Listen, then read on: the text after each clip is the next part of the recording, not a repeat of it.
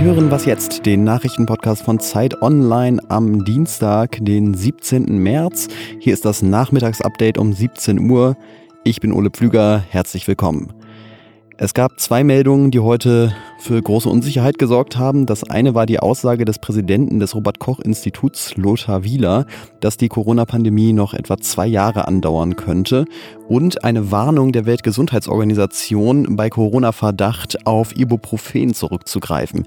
Wir ordnen beides in dieser Sendung ein und sagen, was Sie davon zu halten haben. Außerdem bringen wir Sie natürlich auch bei allen anderen Dingen auf den neuesten Stand. Der Redaktionsschluss für diesen Podcast ist 16 Uhr. Mehr als 8000 Corona-Erkrankungen sind in Deutschland inzwischen bekannt und weil es immer schneller, immer mehr werden, hat der Präsident des Robert-Koch-Instituts, das ist Lothar Wieler, heute verkündet, dass das Institut die Gefahr durch das Coronavirus als höher einschätzt als bisher. Wir werden sie ab heute als hoch einschätzen. Das ist die zweithöchste Warnstufe unter sehr hoch. Ähm, es gibt aber auch einige Gebiete, hat Wieler gesagt, in denen man die Gefahr durchaus als sehr hoch einschätzen könnte. Und dann hat er aber noch eine Sache gesagt und als ich das gehört habe, habe ich tatsächlich ein bisschen schlucken müssen. Wir reden von Jahren, wann diese Pandemie vielleicht einmal um die Welt gegangen ist. Pandemien verlaufen in Wellen. Aber wie schnell diese Wellen sind und wann dann diese, von denen wir immer sprechen, 60 bis 70 Prozent der Personen weltweit, der Menschen weltweit infiziert ist, das wird Jahre dauern. Es könnte seiner Einschätzung nach sein, dass es noch zwei Jahre lang Menschen gibt, die sich mit dem Coronavirus infizieren werden. Das hat mich und ich glaube viele andere von Ihnen auch erstmal wahnsinnig erschrocken. Ähm, und diese Nachricht schreit natürlich nach Einordnung. Und dafür haben wir zum Glück Sven Stockrahm aus unserer Wissensredaktion. Hallo Sven. Hallo Ole. Sven, mein erster Gedanke war jetzt, um Gottes Willen, kann es jetzt wirklich sein, dass ich irgendwie zwei Jahre zu Hause bleiben muss? Oder was ist, steckt da genau hinter?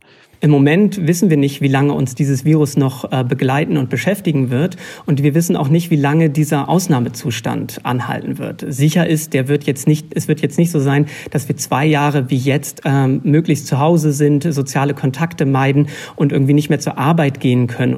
Es geht bei dieser Pandemie, die zwei Jahre dauert, aber eher darum, wie lange das Virus äh, für uns noch relevant ist. Also wie lange stecken sich Menschen noch an. Und im Moment geht es ja darum, dass Menschen sich nicht sehr schnell anstecken stecken, damit halt auch Kliniken nicht überlastet sind, die ja jetzt schon Probleme bekommen, wenn sie äh, schwer erkrankte Covid-19-Patienten behandeln müssen. Das ist der entscheidende Punkt.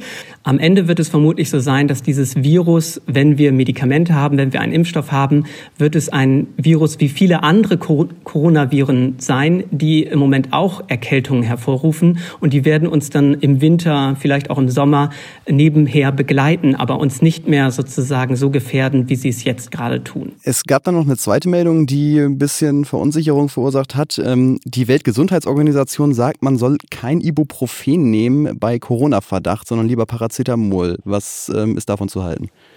Ja, das ist tatsächlich etwas schwieriger, weil ehrlich gesagt ist es so, dass das eine reine Vorsichtsmaßnahme ist. Das ist wahrscheinlich ganz gut, das so zu auszudrücken. Allerdings gibt es bislang keinen wirklichen Beweis dafür, dass äh, Ibuprofen sich negativ auf eine Covid-19-Erkrankung auswirken kann. Das sind reine Beobachtungsstudien, die nicht überprüft sind. Man weiß es äh, ehrlich gesagt nicht ganz genau.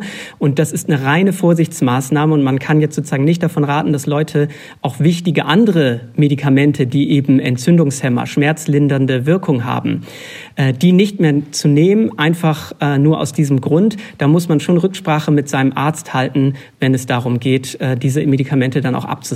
Dankeschön, Sven. Danke dir, Ole. Bitte bleiben Sie zu Hause. Das hilft Ihnen und anderen. Diese Reisewarnung für touristische Reisen gilt weltweit. Das war der deutsche Außenminister Heiko Maas. Der hat heute eine Reisewarnung für die ganze Welt ausgesprochen für touristische Reisen. Und noch eine zweite Sache hat Maas angekündigt, weil ja sehr viele Flüge von und nach Deutschland im Moment gestrichen werden, sitzen im Moment etwa 100.000 deutsche Urlauberinnen und Urlauber in anderen Ländern fest. Die sollen jetzt mit einer sogenannten Luftbrücke wieder nach Deutschland gebracht werden. Das heißt, es werden Lufthansa-Maschinen eingesetzt, um sie zurückzuholen. Die ganze Aktion soll etwa 50 Millionen Euro kosten. In unserer Sendung heute Morgen, da ging es ja darum, wie sich Gerüchte und Fake News zu Corona online über Social Media vor allem verbreiten. Ich will die Falschmeldungen, die da so im Umlauf sind, jetzt nicht wiederholen, weil sie ja falsch sind. aber wir haben noch einen kleinen Nachtrag dazu. Niedersachsens Innenminister Boris Pistorius von der CDU, der hat jetzt nämlich gefordert, das Verbreiten von Falschmeldungen unter Strafe zu stellen. Und außerdem haben Google, Facebook, Microsoft und Twitter angekündigt, dass sie eng mit Gesundheitsbehörden zusammenarbeiten wollen, um die Verbreitung von Falschmeldungen zu verhindern. Abgesehen davon gilt aber natürlich auch für uns und für Sie alle der Tipp von unserer Kollegin Lisa Hegemann aus der Sendung heute Morgen. Wenn es darum geht, äh, Nachrichten zu checken, wenn einem irgendwer was auf WhatsApp oder Facebook geschickt hat, vielleicht nicht sofort verbreiten, sondern einmal kurz nachgoogeln, ob das irgendwie plausibel ist und stimmt. Was noch? Es kommt einem ja schon fast vor wie ein anderes Zeitalter, aber vor einer guten Woche, da klang die Welt des Sports noch so. Dann kamen Geisterspiele, Meisterschaften sind abgesagt worden, Spieler positiv getestet und heute Nachmittag kam dann auch noch die Ankündigung, dass die Fußball-EM 2020 verschoben wird. Insgesamt ist es wahnsinnig ruhig geworden. Und von den vielen Geräuschen des Weltsports ist jetzt noch genau eins übrig, und zwar dieses hier. Schach. Weil nämlich ganz weit hinterm Ural im russischen Jekaterinburg heute das Qualifikationsturnier für die Schachweltmeisterschaft angefangen hat. Der Sieger darf später dieses Jahr gegen den Weltmeister, den Norweger Magnus Carlsen, antreten.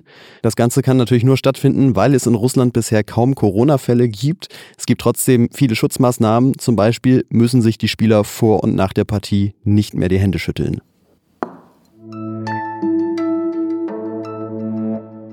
Und damit haben wir Sie jetzt hoffentlich wieder auf den neuesten Stand gebracht mit unserem Was jetzt Nachmittagsupdate. Das hören Sie ab dieser Woche immer um 17 Uhr in Ihren Podcast-Apps oder auf Zeit Online.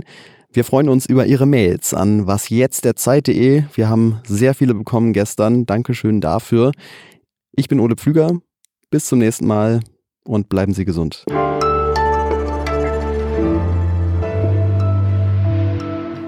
Wahrscheinlich ist es gerade nur so ein bisschen äh, die Hitze unter dieser Decke auch. Ja, das, die ähm. habe ich allerdings auch.